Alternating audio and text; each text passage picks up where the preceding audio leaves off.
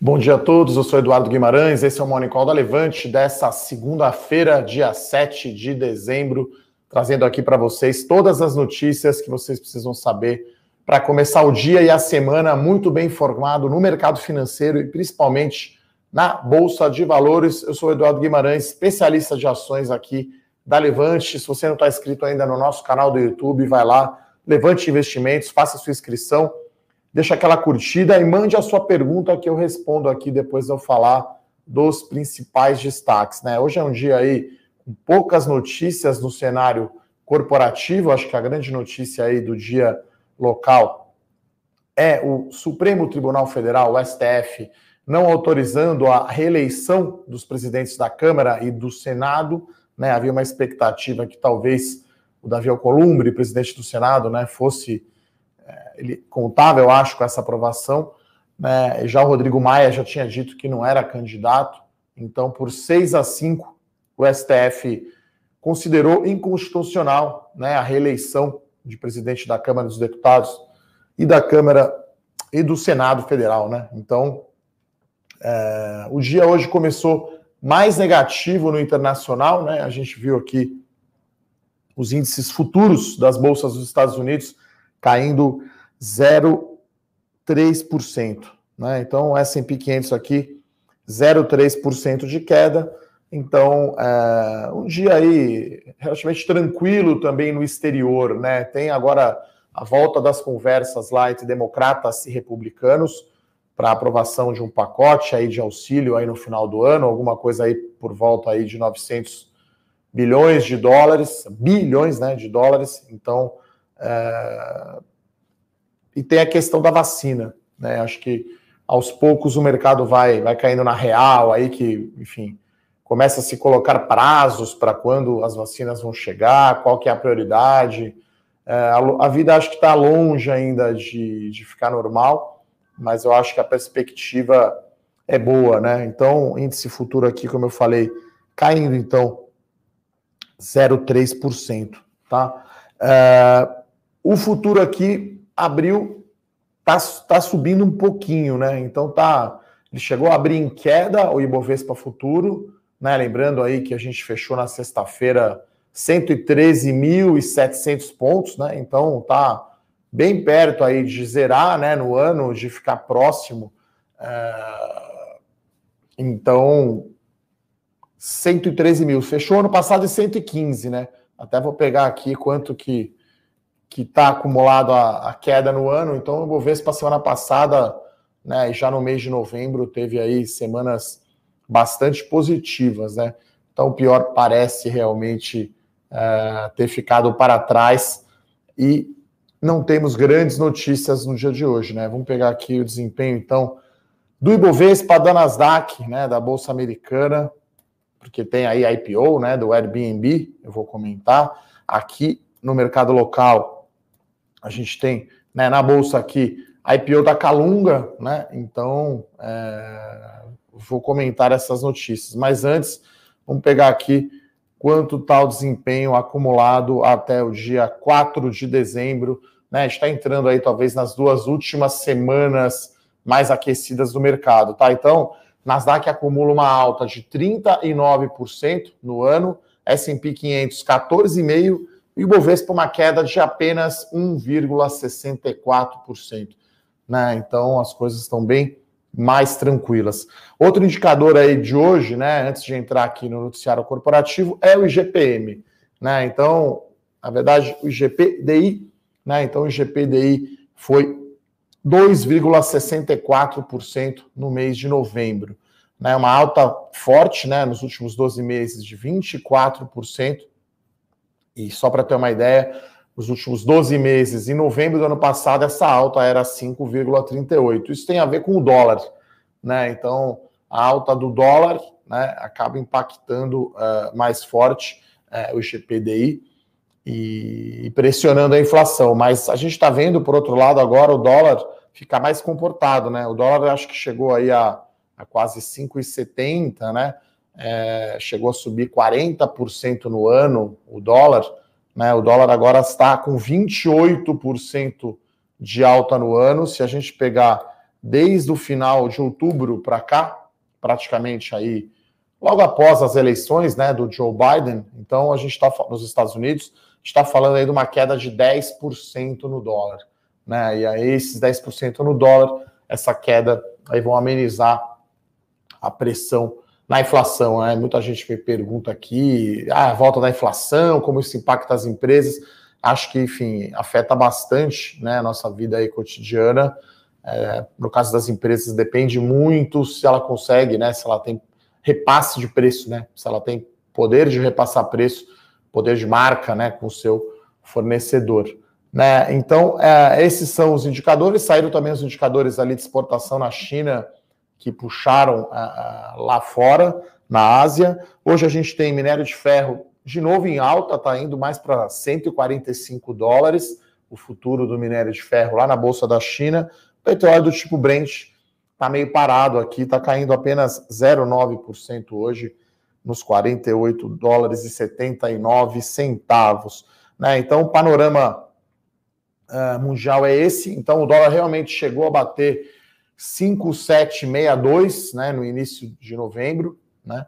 E agora a gente está falando aí de 5,17, né? Então, dólar aí chegando perto dos cinco reais, né? A gente vê o futuro hoje aqui de novo caindo, tá? O dólar futuro caindo 0,6%, o à vista tá 0,08 de queda, o futuro 0,04. Eu acho que vai ficar bem no 0 a 0. Uh, indo para o cenário corporativo, né? As notícias são praticamente de sexta, né? Então a gente tem a Clabin, né, que fez a sua reunião pública com analistas, né, o seu Clabin Day. Então a companhia fez um balanço bem interessante, né, dos últimos 10 anos da companhia, né, dando métricas de, de receita, né, que cresceu 300% em 10 anos, EBITDA que cresceu 500%, na verdade até mais, né, EBITDA, a receita cresceu três vezes, o EBITDA 5, então, a companhia de, detalhou mais, né, um pouco a sua perspectiva de crescimento, né, principalmente aí com a nova máquina de papel de embalagem Craftliner, né, o Ecoliner. Então, a companhia aí tem bastante projetos, né? Eu sempre falo que para o papel celulose, o Brasil tem uma vantagem competitiva enorme e lá, curto prazo para os caras é sete anos, né? Que é o tempo que leva para cortar o eucalipto. Né? Nesse caso, a Clabin vai fazer o primeiro craftliner do mundo aí com, com fibra curta, né? Com, vindo de eucalipto. E eu destaco né, dois pontos aí que acho que abrem uma avenida aí para a Clabin, né? A questão do fim do pagamento dos royalties, acho que isso é bem positivo, né? Com emissão de ações, isso vai abrir caminho para a companhia crescer e desalavancar. E a questão de embalagens, né? O mercado de embalagens principalmente caixas de papelão do lado, que está tendo aí um bom momento. Então, Clabin, a gente tem uma perspectiva boa aí para o médio e longo prazo. Né? É claro que isso não é impacto forte aí no preço das ações no curto prazo, mas foi bem interessante aí a reunião né, que a Clabin fez, reunião pública. Se você é acionista, se você acompanha o setor, você pode pegar e assistir no site da companhia. Foi o que eu fiz na sexta-feira, acompanhei. Uh, a outra notícia também da sexta-feira é que a Neo Energia ganhou né, o leilão né, sobre a central de distribuição né, de Brasília, né, a SEB, né, então ativo de distribuição de energia no Distrito Federal. Então a, a, a Neo Energia venceu a CPFL né, com 2 bilhões e meio de reais, né? Isso é 77% acima aí do lance mínimo, então foi até um, um preço considerado caro, né? Que a a Energia pagou, né? Inclusive as ações chegaram a cair na sexta-feira 6%, né? Lembrando que foi praticamente lance a lance ali com a CPFL, né? A CPFL acabou não levando. Eu acho que a CPFL vai entrar com mais apetite lá pela, pela, pela empresa no Rio Grande do Sul, né? Que vai ter também o um leilão, mas do ponto de vista do governo foi excelente, né? Então as ações da Neo Energia caíram 6% preço pago bem alto, né? E a empresa acho que não detalhou tão bem como vai crescer. Né? Então, lembrando né, que a Neoenergia é controlada aí pelo espanhol, grupo espanhol Iberdrola, né? O ano passado, se não me engano, ou ano ou foi 2018, não me lembro exatamente, o leilão da Eletropaulo, né? Disputaram pau a pau ali Enel, né? da italiana, com a Neoenergia da Iberdrola, né? Itália versus Espanha, diversos lances, né? Acabou que a Enel levou a Eletropaulo e agora a Neoenergia leva aí a sua quinta empresa aí de distribuição. É um bom negócio, né, de distribuição, se você tem boa execução, né, se você controla custos, mas o preço pago torna um pouco mais difícil aí a companhia ter um pouco mais de retorno, né? Então, é, isso são notícias aí que mexeram, vamos dizer assim, mais na sexta-feira. E na própria sexta também a gente tem aqui os IPOs, né, continuando aquecidos, né? Então a companhia Calunga, né, que, que é de materiais de escritório, né? Então protocolou aí o seu pedido de oferta pública inicial, chamado IPO, né? É, primária e secundária. Aí tem os bancos BTG, Bradesco, XP e UBS Brasil para fazer uh, a oferta. Vai ter distribuição também no exterior. E aí é uma companhia que é, é a grande líder desse mercado fragmentado, né? Então a Calunga tem aí 13% de market share. A gente está falando assim para dar uma ideia aqui de, de grandes números: 17,6 bilhões de reais de, de venda né? É, e ela tem 222 lojas em 20 estados, né? Então, é uma empresa que a gente deve analisar aí também o IPO, né? Lembrando que sexta-feira foi aí o último dia, né, para o período de reserva do IPO da Rede Dor, né? O preço sai amanhã, final do dia, saberemos aí qual foi o preço, né, é, do IPO da Rede Dor. Né, e a gente tem também outras duas empresas aproveitando aí é, e também fazendo o seu protocolo, né? Então, a usina é, de açúcar e álcool Jales Machado e tem também a companhia West Wing, né, de decoração. Né? Então, são outras, outras ofertas vindo. E aí, lá fora, né, essa é uma outra notícia interessante, até a gente escreveu aí uma notícia à parte do Eu Com Isso, né? Então, a gente fez o nosso chamado Curtas e Boas de Clabin, né, Energia e IPOs aqui no Brasil. Uma notícia à parte só do Airbnb, IPO, né, que é um bom teste aí lá na Nasdaq para ver a demanda do investidor por ação mais ligada a turismo. Né? Então, é, chamou a atenção que os bancos e a própria companhia elevou a faixa de preço né, por ação de 44 a 50 dólares para 56 a 60 dólares. Então, a companhia está tentando chegar aí com valor de mercado 42 bilhões de dólares. Né? Então, é uma companhia é, é, bem grande né, o Airbnb, esse é um bom teste, né, para a plataforma digital que conecta aí anfitriões, né, donos de imóveis e hóspedes, né, então tem uma questão não só de trabalho, mas de lazer também, e algo talvez no mundo aí pós-pandemia, né, nesse termo que eu não gosto de usar, que é a nova normal, né, de você ter algo mais uh, uh, integrado, né, então é um bom teste aí para o IPO, né, então uh, Fernando está acompanhando de perto a Levante Poderemos também fazer relatórios aí de IPOs internacionais, lembrando que né, na semana passada a gente lançou aí o nosso produto Investimento Global. Né? Então, peço aqui para a produção colocar dois links, né? Primeiro, se você não recebe ainda o nosso Eu Com Isso escrito, né? Que vai sempre antes sair da abertura dos, dos mercados, para você ler as notícias completas, né? Receber gratuitamente e também da série Investimento Global, atendendo a pedidos depois de um bom tempo. Foram três meses ali de trabalho focado aqui da equipe de análise, né, e do Fernando, para ter a carteira global e também com BDR. Então ele vai passar, obviamente, estar tá de olho lá para fora, né, olhando Nasdaq, olhando Dow Jones, enfim, olhando Bolsa Americana, né, olhando S&P 500, né. Então acho que é um bom teste esse IPO do Airbnb né? E eu acho que, enfim, uma possível aí saída, né, com a vacina seria aí o melhor dos mundos, né? Seria até aí o presente ideal, vamos chamar assim, do Papai Noel para o final do ano, né? Para ver se a nossa vida fica um pouco melhor aí nesse ano tão difícil, né? Então acho que esse é um bom teste, é o fato que está elevando o preço é bom, né? Demanda aquecida, ao contrário da Uber aí, a gente estava olhando aqui é, gera caixa, né, o Airbnb, né, então é bem interessante aí a operação, então está, né, o Fernando dentro do produto ali investimento global vai analisar aí também os produtos aí, os relatórios de IPO e, e comentar, né, de outras notícias na carteira, né, Então a gente começou semana passada, tem nove ativos aí na carteira global, e tem também os BDRs, né? Para quem não quer abrir conta fora, pode, pode se operar aqui pela B3. Uh, ah, vamos dar uma olhadinha aqui, vamos ver hoje como é que está se comportando as ações da Neoenergia, né? Caiu, caiu muito forte é, na sexta-feira, hoje abriu aqui subindo, subindo meio. Vamos ver as ações da Clabin subindo 0,58. Acho que a Clabin, é, como eu falei, tem a pista aberta agora para andar, né, resolvendo essa questão de governança corporativa que pegava mal, né, o fato de ficar pagando royalty para uma empresa da família pelo uso da marca. Então, e tem também a política de dividendos agora da Clabin que ficou muito bem definida. Então, acho que isso abre abre caminho aí para as ações da empresa, né? E a gente tem aqui dólar caindo mais forte, o futuro está caindo 0,69, 0,7%.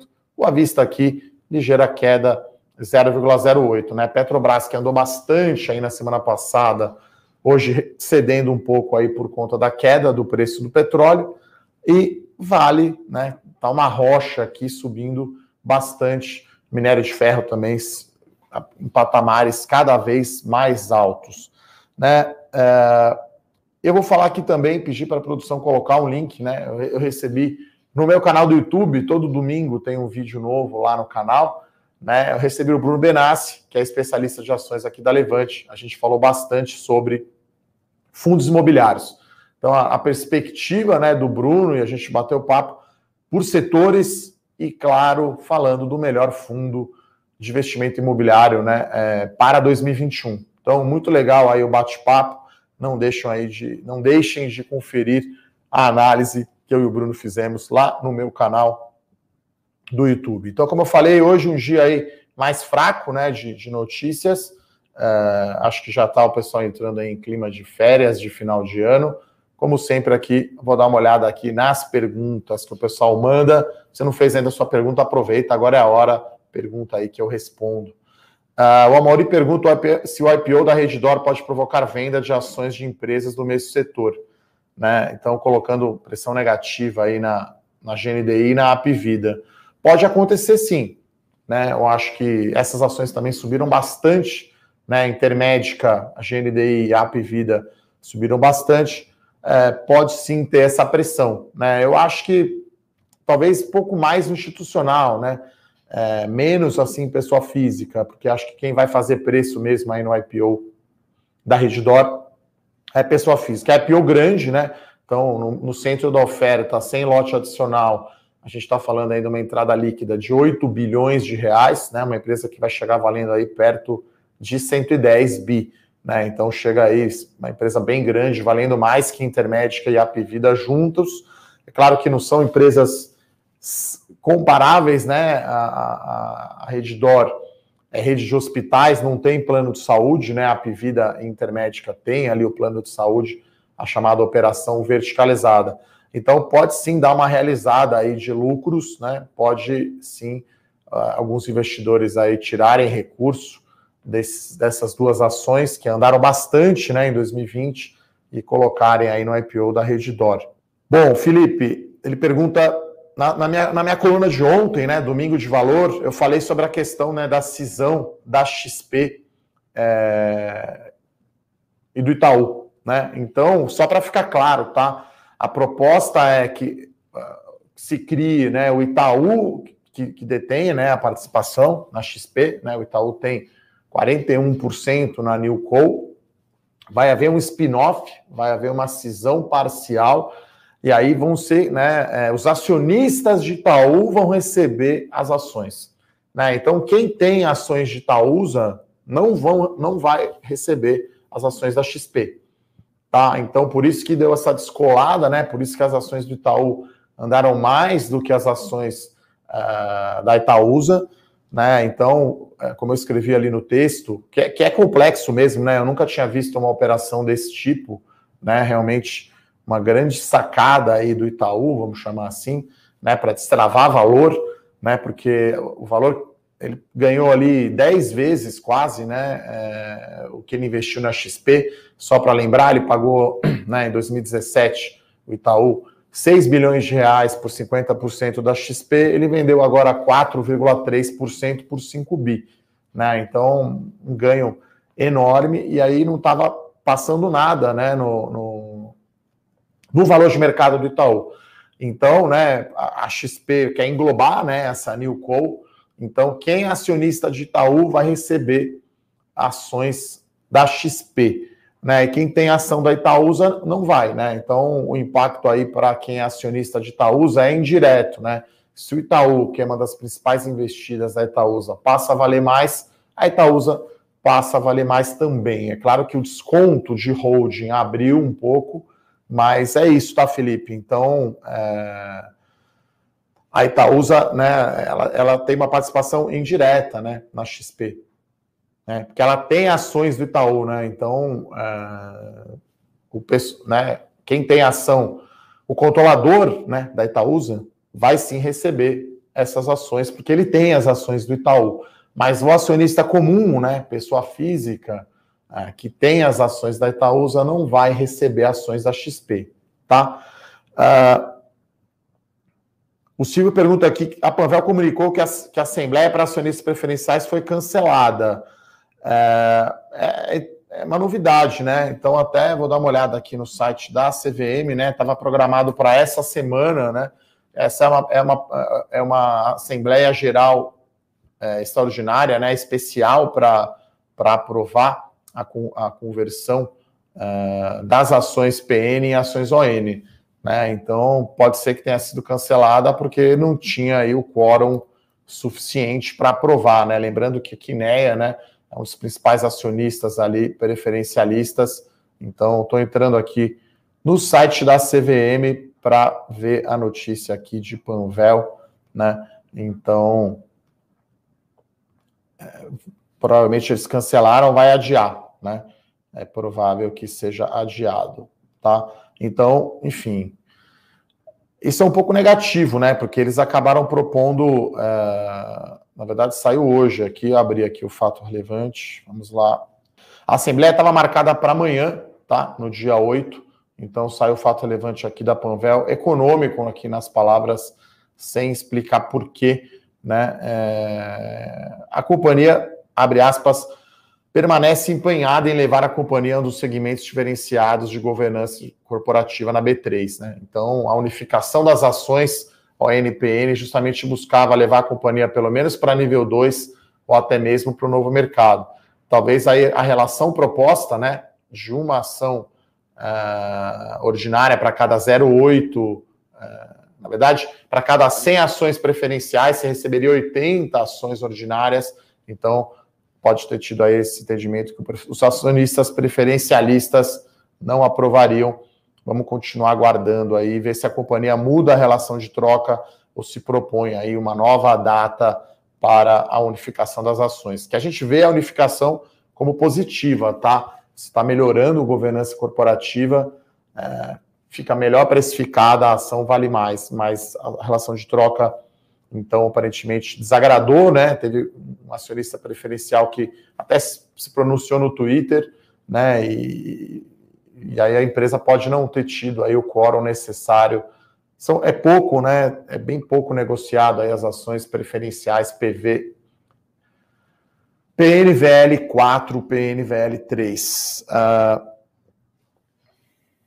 é, o, tô de férias aqui, pergunta se a Bolsa fosse Campeonato Brasileiro, São Paulo seria a Via Varejo, IRB seria o Vasco, Corinthians Santos Brasil. Olha, Estou até surpreso aqui com o São Paulo, né? Que está na liderança aqui do, do campeonato, né? Acho que teve uma tabela um pouco mais fácil aí, jogando com times um pouco mais fracos, mas realmente chama atenção aí o desempenho aí do São Paulo, né? É, e pode até, enfim, tem que tomar, tomar cuidado, né? Não sei se é favorito aí para para o campeonato, né? Mas tem quatro pontos aí com um jogo a menos, né?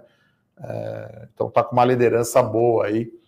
Então, Via Varejo está bem, né? Até a Via Varejo divulgou hoje, né, que tem uma nova diretora aí de relações com investidores. Então, acho que, enfim, a companhia reforçando aí o seu time para comunicar bem aí com o mercado. Uh, enfim, o pessoal sabe aqui que eu sou São Paulino, então eu não vou falar mal do Vasco e do Corinthians aqui, até porque, enfim, os times não estão bem, né? Então, não estou assim otimista achando que o São Paulo vai ser campeão brasileiro, mas está, enfim, fazendo uma campanha digna aí esse ano. Uh, André que pergunta se a decisão do STF trará.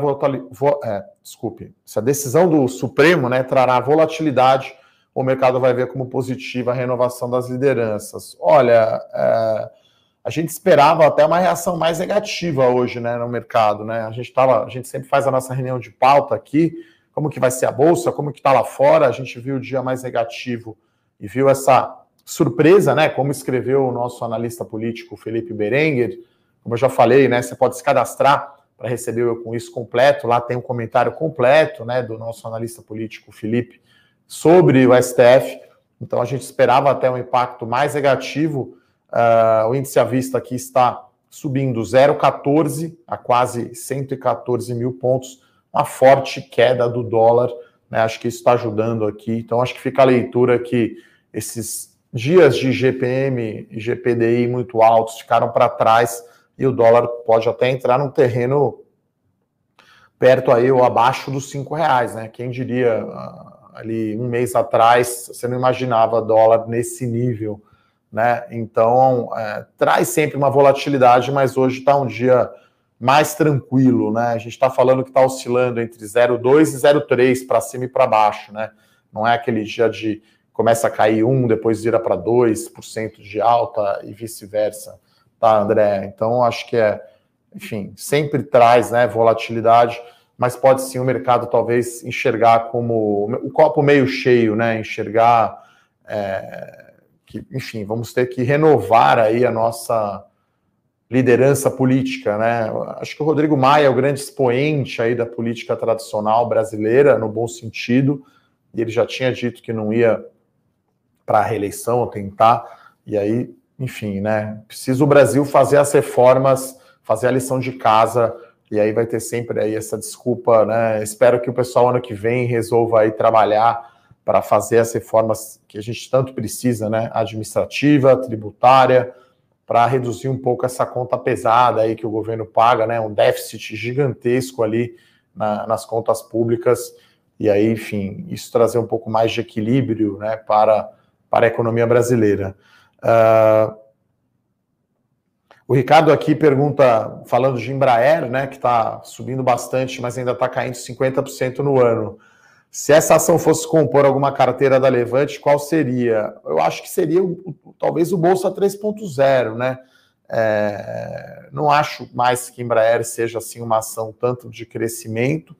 É, também acho que não dá para dizer que é uma small cap, já que o papel é do Ibovespa, né? A ação da Embraer.